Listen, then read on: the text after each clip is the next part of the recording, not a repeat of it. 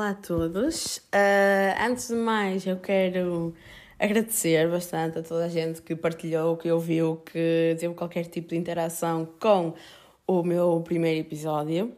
Uh, sinceramente, eu não estava à espera de ter um feedback tão bom, porque na verdade eu pensava que tipo os meus cinco amigos talvez fossem ouvir, mas mais ninguém fosse prestar sequer atenção e recebi algumas mensagens a congratular-me pelo trabalho, que na verdade, na verdade não foi trabalho, foi só uma opinião pública, pública não, privada neste caso. Uh, mas a sério, mesmo, fiquei mesmo contente pelo, pelo feedback que tive em relação ao primeiro episódio, que eu não estava à espera de tanta gente ouvir, tipo, aliás, rapazes uh, mandaram-me mensagem a dizer que tinham ouvido podcast, eu tipo, what the fuck, sim, não sei o que eu estou a viver, homens, ouvir-me a falar sobre feminismo, uma cena que eu sempre lhes fodi a cabeça para, para serem, porque lá está, ser homem não invalida que possam ou não ser feministas, mas pronto, isso já foi um episódio, um tema passado. Uh, e pronto, pronto, basicamente eu quero mesmo agradecer muito a toda a gente que ouviu a toda a gente que partilhou, a toda a gente que teve qualquer interação que fosse com o episódio, porque, a sério, fiquei mesmo contente porque eu não estava à espera de ter metade da, da audiência, digamos assim, que tive. E, a sério, gostei bastante. Uh, então, agora, falando de acontecimentos importantes nesta, nesta última semana. Uh, eu na quarta-feira passada, penso eu, Fui à, à praia e dei o meu primeiro mergulho do ano. O que para mim uh, foi bastante cedo, porque eu sou muito adepta de, de praia e de mar, mas nunca me tinha acontecido, nunca tinha tido a oportunidade sequer de dar o primeiro mergulho do ano tão. numa época tão. tão cedo, tipo em março. Prontos, e dei por mim, quem me conhece sabe perfeitamente que eu adoro mesmo o mar, eu adoro. E vou contar aqui experiências que eu já tive. E eu comecei a valorizar mesmo muito a Praia de Espinho pela sua água gelada. A sério, isto pode parecer absurdo, mas é verdade. Eu lembro-me quando tinha tipo 14 anos, eu fui de férias para Palma de Maiorca com a, a minha mãe, a minha madrinha e os meus primos. E nós tínhamos a praia tipo a 5 minutos a pé do, onde estávamos alojados e uh, o nosso alojamento tinha piscina. Então o que é que nós fazíamos? De manhã íamos para a praia e da parte da tarde tipo, vinhamos a almoçar e acabámos por ficar na piscina. Só que eu, eu tipo, gosto de piscina quando não tenho praia, percebem? Gosto de piscina quando não tenho mar. E eu dei por mim a preferir estar na piscina. E porquê? Porque a água de Palma de Maiorca, tipo, a água de Espanha em si, penso eu, era tão quente tão quente em comparação aqui com, com as praias do norte. E é que tipo. Tudo bem que a água seja quente e há pessoas que realmente gostam disso e que acham que praia é constituída por água quente e para se sentirem felizes têm que ter água quente na praia, mas para mim não faz qualquer tipo de sentido. Principalmente porque em Palma de Maiorca, uh, quase sempre, tipo, o clima do ano inteiro é mais calor do que aqui. E então, eu aqui em Portugal vou, vou à água porque eu gosto de mar e principalmente com, para me refrescar. Agora imaginem eu estar em Palma de Maiorca e tipo estar em 37 graus para aí e eu ir à água para me refrescar, tipo esse era o objetivo, e a água está quente. Tipo, nem sequer é quente como aquelas que, que estamos no banho, mas tipo, quente. E eu saía de lá e eu tipo, what the fuck, o que é que estou a fazer? E ainda por cima era boé de salgada. Tipo, eu tenho memória que era boé de salgada. E então eu a partir daí, foi a partir daí, e depois lembro-me que comprovei essa teoria. Essa teoria não, essa opinião. Quando fui para o Algarve com os meus tios em 2017, tipo, aquilo era um calor também horrendo. Eu bato muito mal com calor, eu adoro, mas eu bato muito mal com calor. Era um calor horrendo. E a água, pá, quente. Quente, estão a ver aquela água que não gela os ossos, que não, tipo, que vocês entram e não fica o crânio, tipo, a demorar dois minutos a descongelar.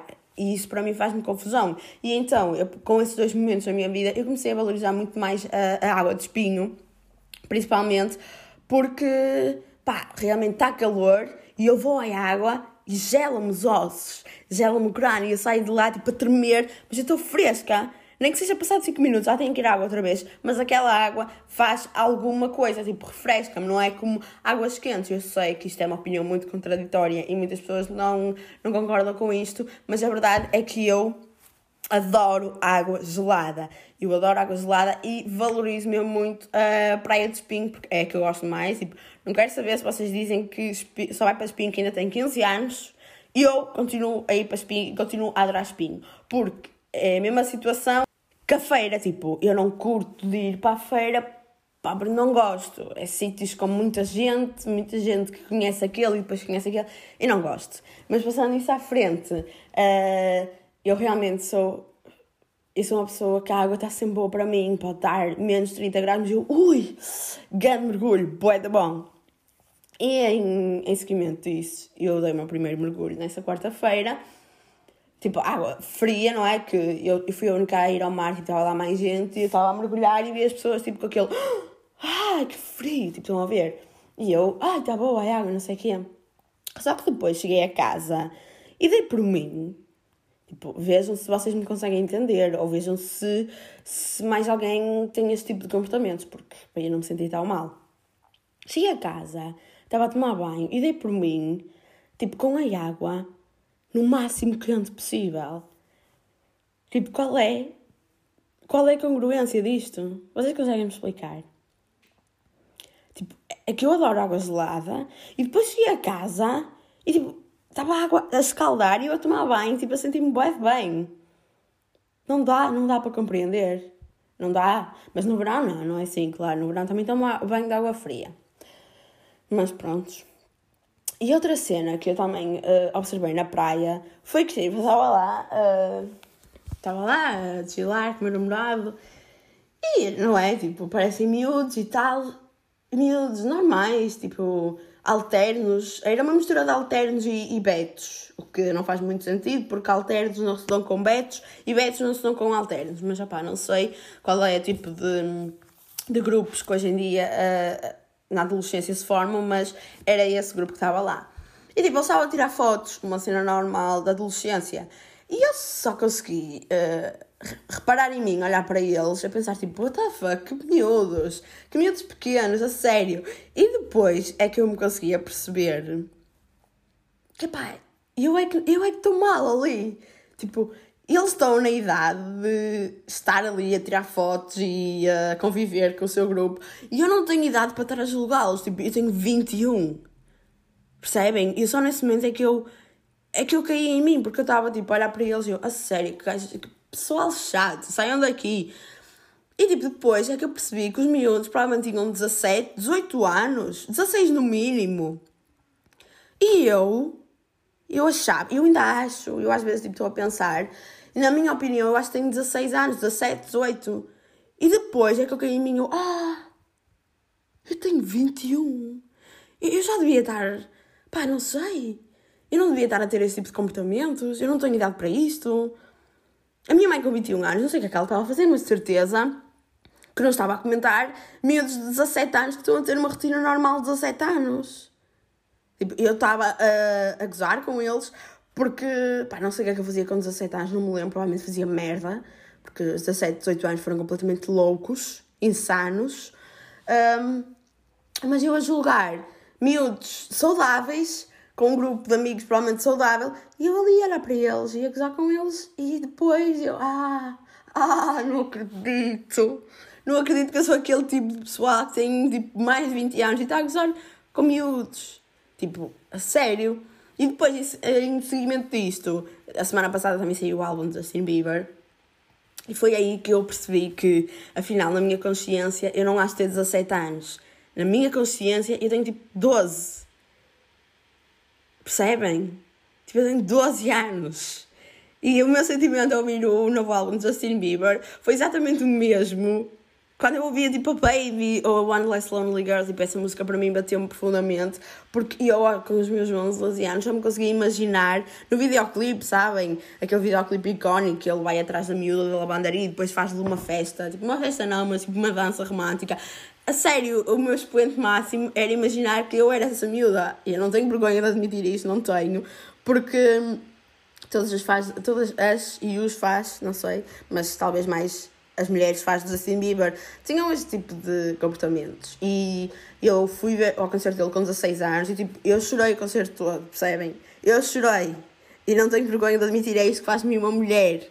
Percebem? É isto que faz-me uma mulher porque eu acompanhei o Justin Bieber desde sempre. E parecendo que não, tipo, aquela música que ele lança, o Lonely, aquela música diz tudo sobre ele, coitado do moço. Tipo, ele tinha 15, 16 anos, 17 e era a pessoa mais famosa era a pessoa mais famosa. Tipo, ele, ele tinha comportamentos completamente ridículos, claro, mas é o que ele diz na música. Tipo, ninguém o ajudava, as pessoas só julgavam. E não estou aqui a ser defendedora da, da pátria, mas estou a dar a minha opinião e pronto.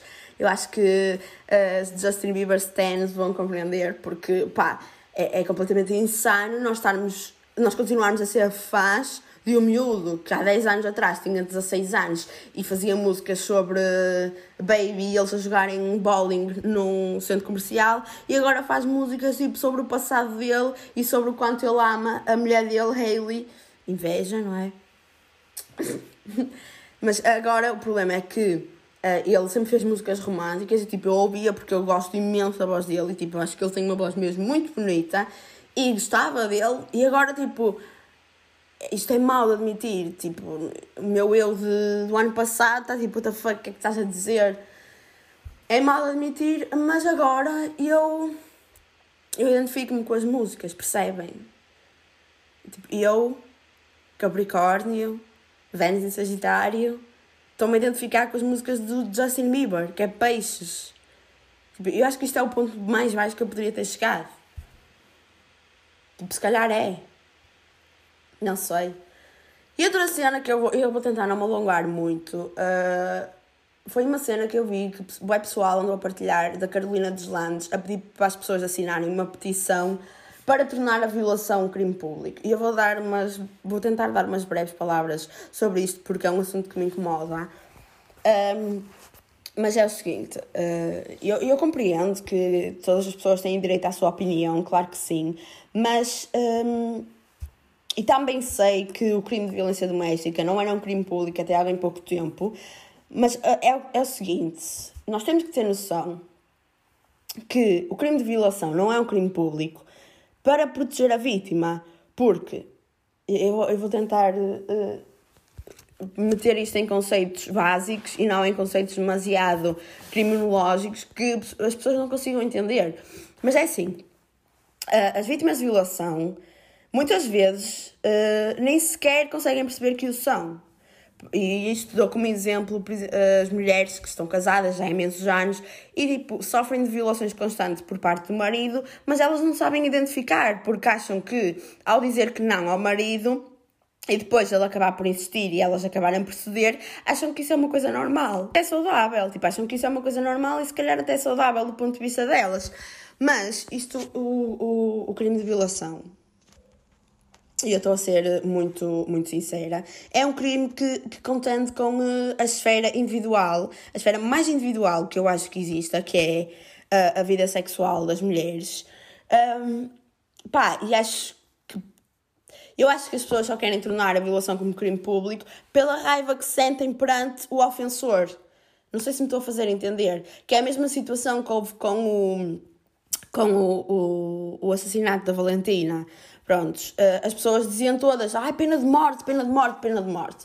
Tipo, claro que nós, como seres humanos e como seres com empatia, nós estamos ali com o máximo de simpatia perante a Valentina, tipo, que era uma criança completamente inocente, completamente, tipo, uma criança, literalmente. E agora, o nosso instinto uh, humano, o nosso instinto de empatia, quer ver a todo custo a pessoa que lhe fez mal morta, tipo, quer que ela sofra, mas isso não vai resolver nada, percebem? Tipo, há inúmeros estudos, há inúmeros, os legisladores passaram imensos anos a, a acordarem-se, a fazer acordos e a conseguirem chegar a, a, um consenso para que a pena de morte, a pena de morte não, para que a pena máxima fosse 25 anos, porque lá está, tipo, vocês não sabem, 25 anos para nós aqui fora, tipo, são 25 anos. Mas agora, 25 anos para os prisioneiros, tipo, não são 25 anos. Não são todos 25 anos. Uma semana para eles, dentro da, da cadeia, tipo, pá, não sei, se calhar é um ano. E eu não estou a exagerar, porque eu lembro perfeitamente que no início da, da pandemia, quando nós tínhamos que estar em casa fechados, as pessoas que, que, vivem com outras pessoas e que vivem com a família, se calhar não sentiram muito isso porque tinham companhia, mas as pessoas que tiveram que estar fechadas sozinhas sentem isso. E não estou a dizer que é uma, uma situação equivalente porque não é. Vocês, dentro da vossa casa, vocês sentem que estão seguros. Agora, as pessoas na prisão, claramente que não sentem que estão seguras. E eu vou aqui recapitular o que eu escrevi no meu. Um, no meu Instagram privado, que eu dei a minha opinião, porque lá está, não gosto de dar a minha opinião para muita gente, porque depois tenho que estar a explicar os conceitos e assim, e gosto de, de falar sobre esses temas com pessoas que eu sei que me vão entender, mas eu vou dar aqui a opinião, e se vocês quiserem contestar, podem contestar, mas façam-no diretamente comigo, ok? Porque eu vou tentar, é uma discussão apenas de uma troca de opiniões. Eu, para já, eu não tenho nada contra a Carolina dos Landes, mas ela, a sério, eu não consigo ir com a cara dela. E isto é muito raro, eu não conseguir ir com a cara de alguém, a sério, é muito raro. Eu, tipo, eu gosto de toda a gente, é rara a pessoa que olha para ela e diz, Ih, não gosto nada dela. Tipo, é raro isso acontecer. Mas eu com a Carolina de lá, tipo, não sei, algo nela que me incomoda. E o que eu disse foi que ela se contradiz naquele vídeo, que é, o título é Vamos tornar a violação crime público. Ela contradiz ao dizer que quer tornar a violação crime público por causa do impacto traumatizante que tem nas mulheres e muitas delas não querem denunciar. Exatamente, lá está. Graças a esse impacto traumatizante, cada vítima lida com esse sofrimento de forma diferente. Muitas delas nem querem tocar no assunto e, quando ganham discernimento e capacidade para o fazer, fazem. Agora, estão a pedir, estão a fazer uma petição para tornarem a, a, violação num crime público, o que significa invadir completamente a esfera individual de uma mulher, nomeadamente no que contém a sua sexualidade e ao secretismo. E para recapitular, a violação não é um crime público para a proteção da vítima. É verdade que nos custa a todos, mas é a realidade. E tipo, toda a gente sabe que os processos são processos penosos e abusivos para as vítimas. E temos que, lá está, aquilo que eu disse, temos que parar de achar que pela nossa revolta pessoal perante este tipo de crimes e de comportamentos completamente descabidos na nossa esfera pessoal e no nosso ponto de vista, um, têm que ser imediatamente repressivos. Exatamente aquilo que eu disse com o, o crime do, do pai da Valentina. Sendo que os penalistas passaram anos e anos a estudar este tipo de conceitos de crime públicos e escolheram a violação como um processo que depende da queixa da vítima, exatamente por respeitar a mesma e por colocar os seus valores e integridades em primeiro lugar. Lembrem-se que o sistema penal português tem sempre compaixão pela vítima, e caso vocês não saibam, a vítima nem sequer fazia parte do sistema jurídico português até há bem pouco tempo. Tipo, acho que era concedida como assistente ou qualquer cena assim, não era considerada vítima, não fazia parte do processo. Pronto, e não me venham julgar pelos meus conceitos de direito, porque eu estou numa faculdade de direito e quem me dera a mim não estar, porque eu odeio completamente direito.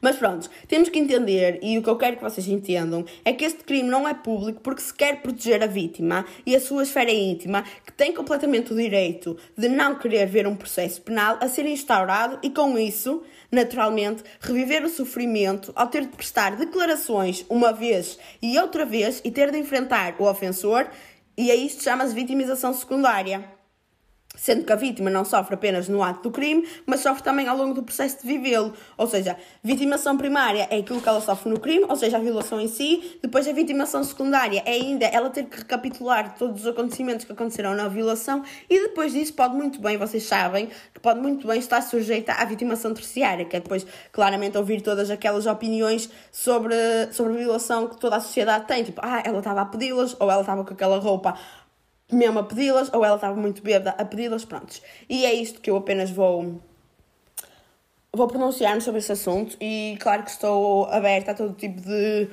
de argumentos e contra-argumentos sobre esta, sobre esta opinião, mas lá está, uh, na minha humilde opinião e no meu ponto de vista, claro que é um crime completamente repressivo e é um crime em que o ofensor tem que ser claramente punido e tratado, mas lá está, eu acho que uh, a punição não é punição, porque pá, a ressocialização do indivíduo, o tratamento do indivíduo, não tem que estar acima de, dos valores e da, da integridade da, da pessoa que sofreu da violação. Ela pode muito bem querer denunciar e não ter capacidade para isso, por isso é, o sistema falha nisso, porque. Hum, devia ter uma, uma psicóloga, um psicólogo de acompanhamento. Assim como temos um médico de família durante, desde que nascemos até ao final da nossa vida, na minha opinião, acho que devíamos ter um psicólogo de família. Tipo, desde que nasce até o final da tua vida, aquele psicólogo está ali a acompanhar todos os teus. Um, desenvolvimentos cognitivos e claramente depois vai conseguir lidar contigo de uma melhor forma e saber que ferramentas é que tem que usar para te proteger ou para te fazer uh, falar sobre um assunto que tu não tens capacidades. E pronto. Sobre isso é aquilo que eu tenho a dizer. Tipo, vou tentar não tocar mais no assunto porque é um assunto massivo e, e é um assunto que claramente gera opiniões muito diferentes porque cada pessoa tem a sua revolta contra os ofensores, mas não é a nossa revolta que vai fazer justiça. Não se esqueçam disto. E agora, dando primazia ao tema que eu queria falar, que é sobre reality shows. Eu também fiz esta pergunta na minha conta privada, se as pessoas queriam que falasse sobre reality shows ou sobre outro tema que se calhar vai ser o, o do próximo podcast. Mas eu optei por falar dos reality shows, nomeadamente pela final do Big Brother ontem. Então, em primeiro lugar, o que eu quero dizer é que toda a gente sabe que os reality shows geram muitas opiniões uh, diferentes. Tipo, muitas. Uh, pessoal da nossa idade, eu acho que é 50-50. 50%, 50 da população jovem vê e curte ver, e, outros 50, e os outros 50% da população tipo, não veem e, completamente, e reprimem completamente quem vê. E é sobre isso, primeiramente, que eu quero falar e dar a minha opinião. Tipo, o que é que. O que é que vos afeta tanto num reality show que vocês têm completamente que estar a reprimir quem vê? Tipo, isto é uma pergunta genuína. O que é que vocês, o que é que vos faz hum, tanta confusão num programa de televisão que vocês têm que estar completamente a reprimir? E o que eu quero uh, dizer aqui é que, uh, que, para quem se interessa realmente pelo comportamento humano, por linguagem corporal, por, por psicologia, psicologia do comportamento, psicologia do pensamento, tipo, os reality shows, na minha opinião, são a melhor experiência que poderia haver para estudar comportamento humano. Tipo, toda a gente sabe que por questões éticas é muito difícil fazer experiências com, com seres humanos, mas tipo, isto aqui é tipo uma, uma Matrix lá dentro. O, os reality shows é, é completamente um Matrix lá dentro. Eles estão sujeitos ao que estiverem sujeitos. E agora pensem lá. Pensem lá nisto é só. Eu estou a falar do Big Brother e da Casa dos Segredos em concreto, depois posso dar a opinião sobre outro tipo de programas. Mas uh, pensem comigo, vocês quando vão de férias com os vossos amigos, tipo, quando estão 24 sobre 7 com eles, tipo, durante mais de uma semana, que é o que acontece no Danças do Mundo, tipo, vocês percebem que há coisas nos vossos amigos que vos irritam. É normal, é completamente normal. Há coisas que eles fazem que não vão de acordo com aquilo que vocês esperavam que eles fizessem, ou seja o que for. Há coisas que vos irritam e há coisas mínimas que geram discussões, porque lá está, porque vocês passam muito tempo juntos, depois não conseguem mais aguentar e têm que explodir naquele momento. E pronto, é completamente normal. Agora, imaginem só o que é vocês, tipo, irem para uma casa completamente fechada, completamente isolada do resto do mundo, não têm acesso ao exterior, não têm contacto com a vossa família, não têm contacto com o que seja, com pessoas que vocês não conhecem e terem que aguentar ali 24 sobre 7, 3 meses seguidos, sem cometer um crime de ódio, tipo, sem cometer seja o que for. O meu único problema em relação aos reality shows é que eu acho que uh, o pessoal que vai lá para dentro Tipo, a maior parte dele, tipo, 90% das pessoas que vão lá para dentro têm déficits. E é por isso que, que as pessoas que, não, que têm uma opinião contra os reality shows têm essa opinião. Porque se, pá, não sei, imaginem este cenário hipotético. Um, mesmo conceito do Big Brother, mas imaginem que só ia para lá pessoal com quem ia acima de, da média. Iam sair de lá, tipo, ideias espetaculares. Porque lá está, as pessoas estão em constante convivência, depois vão acabar por trocar opiniões sobre o assunto que seja, sobre qualquer tipo de, de tema, e claro que, ao serem pessoas com quem uh, acima da média, iam sair de lá, na minha opinião, ideias completamente inovadoras, se isto fosse o objetivo. Lá está. Mas agora, claro que nós, pá, não sei quem esteve neste neste último Big Brother, porque na minha opinião, tipo, na minha opinião não. eu queria mesmo ter uh, acompanhado mais, queria. Só que não acompanhei, percebem? E então eu não tenho uma opinião concreta sobre, sobre nenhum concorrente. Quer dizer, há, há alguns que claramente tenho, porque pelo pouco que vi consegui perceber que eram em condições ou não. Tipo, o Edmar, para mim, eu não sei o que é que ele fazia lá dentro, não sei se ele era falso, hipócrita ou não, mas só o facto das Little Mix, tipo, que eram a banda de sonho dele, terem falado com ele no programa, tipo, ele já ganhou o programa por causa disso, uma cagar pro resto. E para falar, tipo, que o pessoal que vai lá para dentro está a ganhar dinheiro por semana. Tipo, eles devem ganhar uma quantia bastante boa por semana só por estarem lá dentro. Vocês têm noção do quanto têm que trabalhar para ganharem o que eles ganham numa semana? Sem fazer nada. Tipo, a conversar, a conviver, têm comida de graça, têm cama de graça, tipo, têm alojamento de graça, um alojamento com piscina, ainda por cima. Ainda por cima, e com uma vista de caraças. Não sei se vocês viram, mas tem uma vista mesmo boa. E pronto, em relação à, à vitória da Joana, tipo, eu nunca consegui ter uma opinião fixa sobre, sobre a Joana, não consegui, porque lá está, não acompanhei a 100%, mas é importante que vocês reparem que ela estava na final com mais três pessoas, sendo uma delas o Bruno Sabat, que era o ex-namorado dela, que lhe fez a vida negra lá dentro, outra pessoa era a Sofia e outra pessoa era a Noélia. Ou seja, todas essas pessoas que estavam com ela tinham acima de 30 anos. E eu não estou aqui a dizer que a idade é um fator importante, mas ao mesmo tempo estou. Porque a Joana é uma miúda completamente normal da minha idade. Tipo, eu não consigo associar que, que a Joana tenha a minha idade, mas ela tem, tipo, tem 21 anos envolveu-se com um rapaz de 36 anos que depois decidiu que não queria mais nada com ela e ela conseguiu dar a volta por cima. Tipo, ele manipulou-a completamente com aquele discurso de, de macho alfa que tem 36 anos e que, e que já andou com esta e com aquela. Mas ela conseguiu realmente dar a volta por cima. E um, eu não estou aqui a defender a Joana, porque lá está, eu não tenho opinião concreta sobre ela, porque não tive. Um, não acompanhei tudo, nem nem, nem sei tipo, como é que é a personalidade dela, não consegui chegar a esse ponto, mas ela, ela levou para casa 20 mil euros.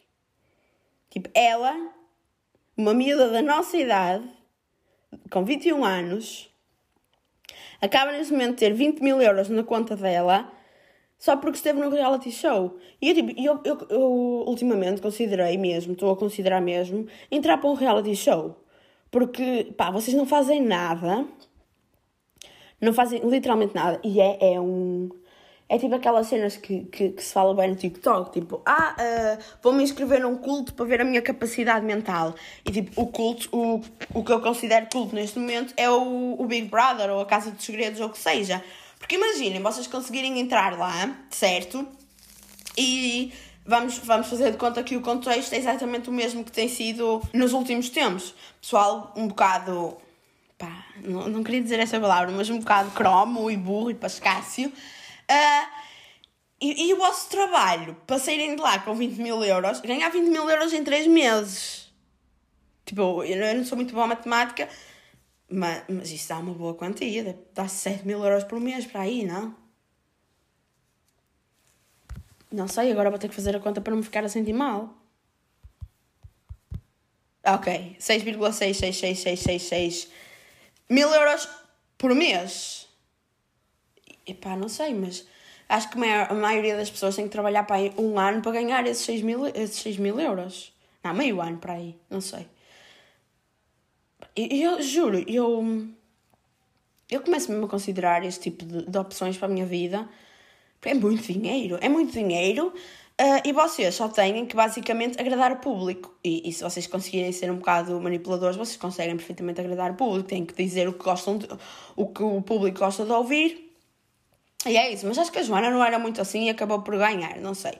Mas o, o meu conceito uh, principal, que eu queria mesmo apontar sobre uh, os reality shows, foi aquilo que eu já falei, mas vou voltar a repetir, é que é um conceito extremamente uh, inteligente, tipo, eu acho que é extremamente inteligente, nomeadamente pela parte da produção, porque um, no Big Brother, sim, mas no, na Casa dos Segredos, eu lembro-me que eles escolhiam o, as pessoas a dedo. Tipo, havia sempre drama com as mesmas pessoas. Porque lá está. Eu acho que aquilo deve haver qualquer tipo de, de escolha mais. mais psicológica, não sei, que eles devem ter ali um processo de seleção ótimo para conseguirem perceber que a pessoa A e a pessoa B vão entrar em conflito, depois a pessoa C vai ser mais a favor da pessoa A e vai acabar por se juntar à B e entrar em conflito com a A. Tipo, estão a ver? São cenas que, que carecem de estudo e que eu acho que eles façam mesmo isso, porque em primeiro lugar, tiveram que estudar a população e, e, e perceber o que é que a população gosta realmente, eh, de que tipo de, de concorrentes é que gosta. Na verdade, a população que gosta é de drama. Falando por mim, o que eu gosto é de drama. E é que depois, a sério, é, as discussões nos reality shows são um conceito extremamente lindo. Tipo, extremamente lindo. É que as pessoas estão a discutir e eu, rio-me, eu rio-me mesmo, a sério, porque são burros. Tipo, estão a ver, são burros. E isto dá piada, isto dá muita piada. Mas eu, eu acho que nenhum reality show vai, vai ultrapassar o último a sair. A sério, nenhum reality show vai ultrapassar esse. E, e claramente que esse não, não dá para fazermos uma análise psicológica das pessoas, uma análise comportamentalista das pessoas, não dá para lermos a linguagem corporal deles, mas dá, acima de tudo, para nos mijar a rir. E eu lembro-me perfeitamente que eu vi esse programa todos, acho que era sábado ou domingo, estava na RTP1, com a minha mãe, tipo, tinha pai 12 anos, 11, 12 anos. A sério, e eu, eu comecei a construir o meu senso de humor a partir daí. E posso dizer afirmativamente que uh, o Bruno Nogueira completamente raised me. Tipo, nesse programa eu mijava-me a rir com ele. Lembro perfeitamente de uma cena que, tipo, ele ia ser expulso. Eles tinham um apresentador, mas para gozar com o, o Big Brother e a Casa dos Segredos, eles chamavam ao homem Teresa. Lá está, por causa da Teresa Guilherme. Mas eu lembro-me que era uma noite de expulsão lá, uh, aquelas. Um, noite de expulsão, que não era noite de expulsão, era mais um, uh, um episódio da, da série mas o Bruno, o Bruno Nogueira, não sei o que é que ele fez, eu não sei se ele era, se tinha. Eu acho que ele disse que ia desistir. Acho que foi assim, já não me recordo bem. Acho que ele ameaçou que ia desistir, tipo, estava toda a gente a chorar e tal, que não queriam que ele saísse, não sei o quê. E não é que ele chega à hora de sair e manda aquele. Ah! Ah! Enganei-vos! Esperem aí que eu vou procurar aqui agora no YouTube, porque eu tenho que ouvir aquela. aquela hum, aquele discurso uma última vez. Bruno Nogueira. Ah, e depois aquele da, da Comes Carne. Sabem? Esse vocês sabem, pronto. Esses aqui, coisas mais. mais menos engraçadas, vocês sabem. Ah, e o Gonçalo Addington. Esse para mim era completamente louco. Eu adorava esse. Eu, eu adorava esse. Esse, esse gajo. Deixa-me procurar aqui nos melhores momentos. Pronto, claramente que vão ter a merda dos anúncios aqui no YouTube. Desculpem, ainda o podcast ainda não me deu dinheiro suficiente para eu conseguir uh, comprar YouTube Premium.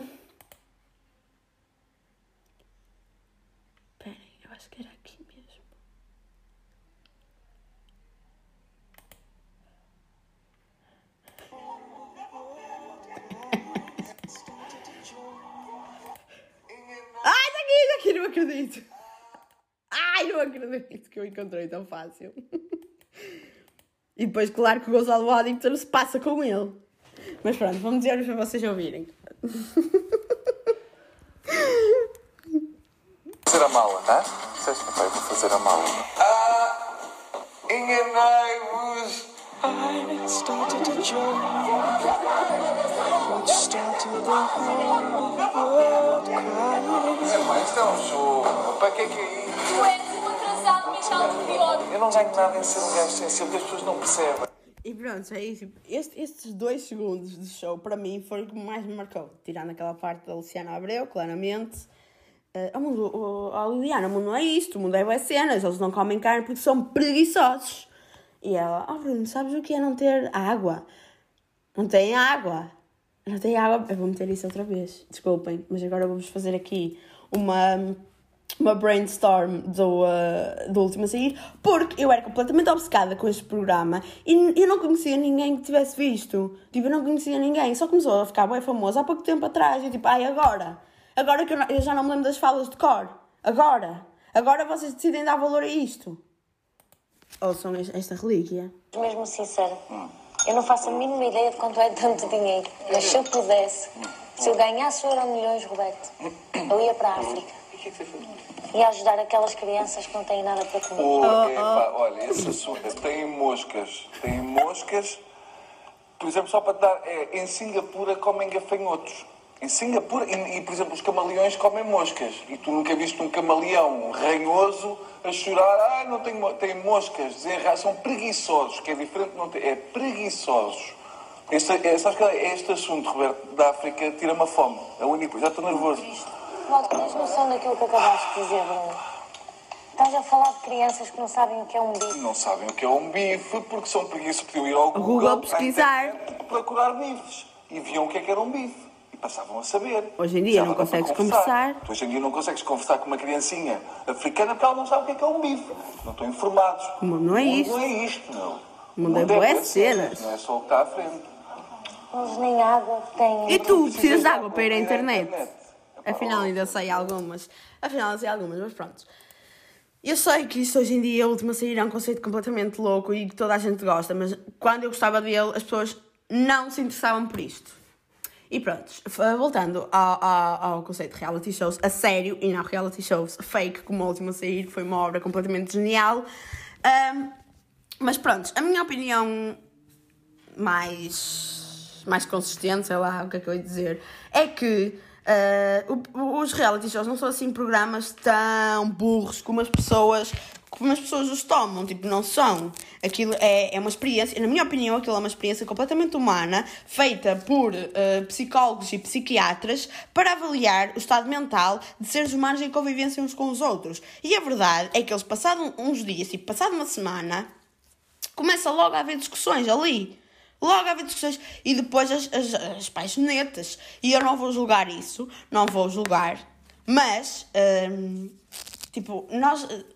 Eu acho que é muito fácil para eles apaixonarem-se por alguém quando estão fechados 24 sobre 7 ali, percebem? E como eles têm déficits, ah, só se interessam pela aparência. E depois, se eles dizem assim umas piadas e tal, e se dizem umas coisas acertadas, eles, uau, wow, talvez sejas mesmo o amor da minha vida, percebem? E. hum, Pá, não sei. E, e para eles é fácil apaixonarem-se por alguém lá dentro, porque lá está, estão ali naquela convivência 24 sobre 7 e toda a gente sabe que quando passas mais tempo com uma pessoa é, é normal que comece a gostar mais dela, eh, mas também é normal que comece a gostar menos. E por isso é que depois começam a haver aquelas aquelas discordâncias, aqueles diz que diz. Epá, E eu adoro esse conceito, eu adoro esse conceito, porque representa o que acontece cá fora, tipo, principalmente no, no secundário, não é? Isto vai ser um tema eh, para explorar depois, que eu gosto desse tema. Mas o que acontece no secundário e no básico, não sei, na universidade, eu tento me afastar o máximo possível de pessoas, portanto, não tenho esse tipo de problemas.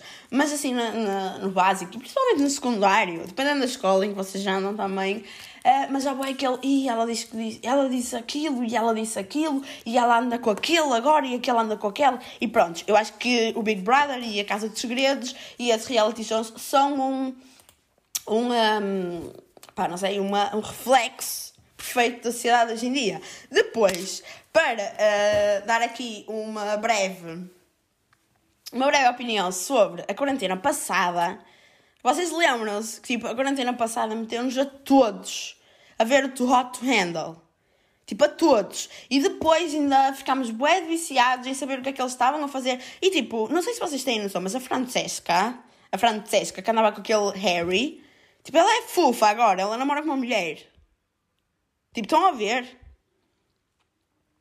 Ela é fofa agora. E depois aquele, eu já não sei o nome deles. Não sei, mas aquele casal toda a gente. A, a e o. Não sei o nome dele, deixa ver se eu encontro aqui. E o Sharon, não sei dizer. Mas, tipo, toda a gente gostava deles, que eles eram mesmo um casal wow e eram muito fofos. Tipo, eles separaram-se logo quando saíram.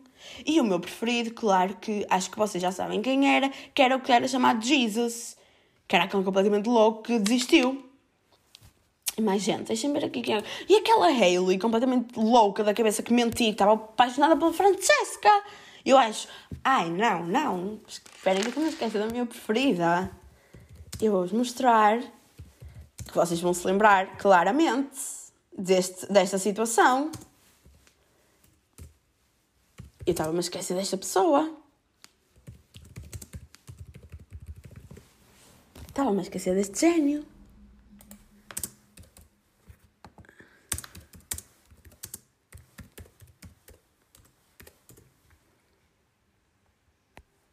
Ora, aqui está. Finalmente encontrei.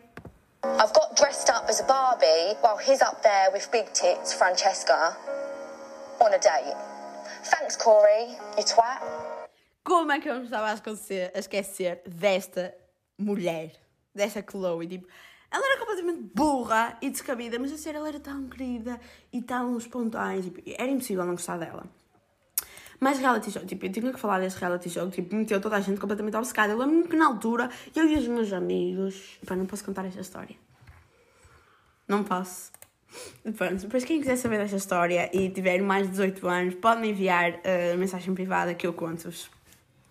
Depois temos o Are You The One, tipo, que esse conceito também é, é, excelente, porque lá está, a organização por trás da produção é bastante, tem, eu não sei como é que eles fazem essa organização, mas provavelmente têm que analisar várias características que acham que, que vão juntar as pessoas em, em questão. Pá, depois há uma série de reality shows. Depois, aquele da Circle, eu não cheguei a ver. E o RuPaul's Drag, Drag Race, que eu também nunca vi. E o reality show mais conhecido de sempre, as das Kardashians, que também, lá está, meteu uma família inteira completamente podre de rica. Só por mostrarem a, a vida completamente louca.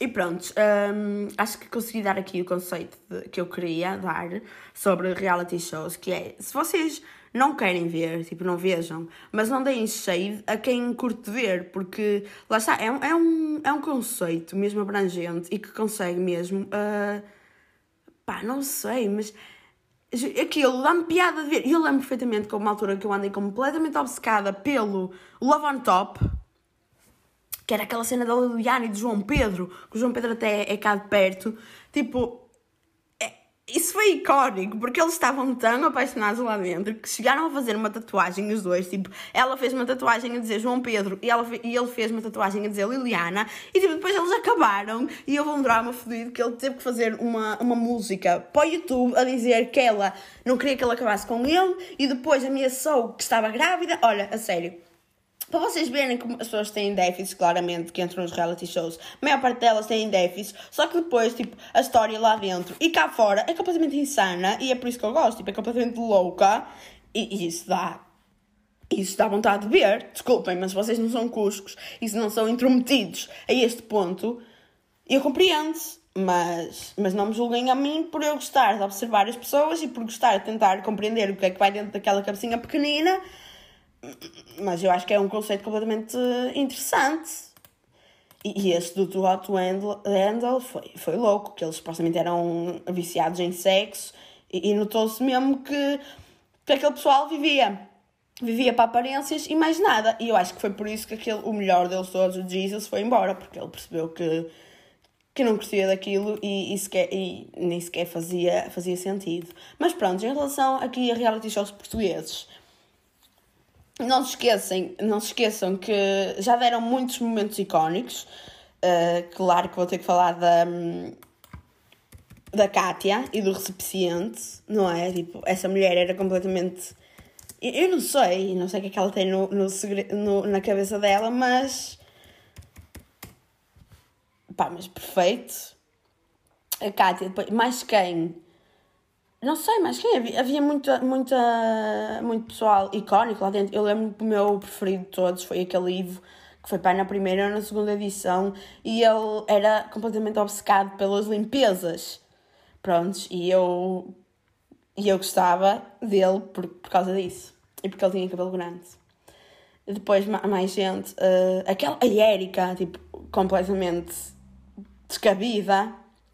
Essa mulher e pronto, era só para vocês não se esquecerem que pá, quando não têm nada para fazer, não tiverem nada para fazer, vão ver, não sei, agora já, já acabou, mas lembrem-se que reality shows são ótimos. São ótimos para vocês conseguirem compreender o que é que vai dentro daquelas cabecinhas. Tipo, as conversas que o pessoal tem lá dentro, dá para analisar mesmo muita coisa. A sério. E eu também, uh, sinceramente, houve uma altura que eu repudiava pessoas que viam reality shows. Não sei porquê, honestamente, acho que era por ser moda. Mas depois, tipo, eu comecei a ver, foi o Love on Top, que, e eu percebi aquilo, e eu, ah, isto é o expoente da, da loucura. Tipo, essas pessoas não têm nada na cabeça, nada. Tipo, têm zero. E pronto, eu comecei a ficar. Uh, comecei a gostar de, de observar esse tipo de comportamentos completamente descabidos. E foi a partir daí que eu voltei a gostar de reality shows. Portanto, honestamente, eu quero saber mais opiniões de várias pessoas sobre reality shows. Portanto, já sabem que podem mandar-me DM a perguntar ou para conversarmos sobre isso. E em relação àquela história relacionada com o Too Hot to Handle, mandem-me DM para, se quiserem saber, porque foi uma, uma invenção que tivemos numa numa conversa de, de amigos e que até hoje, juro, foi das melhores coisas que, já, que eu já consegui uh, imaginar. E pronto, este foi mais um episódio. Não foi tão bem organizado como o primeiro, mas quero que saibam que a partir daqui, a partir desse para a frente, vai ser sempre assim um bocado lá, ao improviso e falar sobre cenas do, do dia a dia, mas tentando ter sempre um tema principal. E pronto, uh, caso vocês tenham temas que querem que eu fale ou situações que querem que eu comente, sintam-se à vontade para me mandar. E pronto, é isso. Espero que tenham gostado.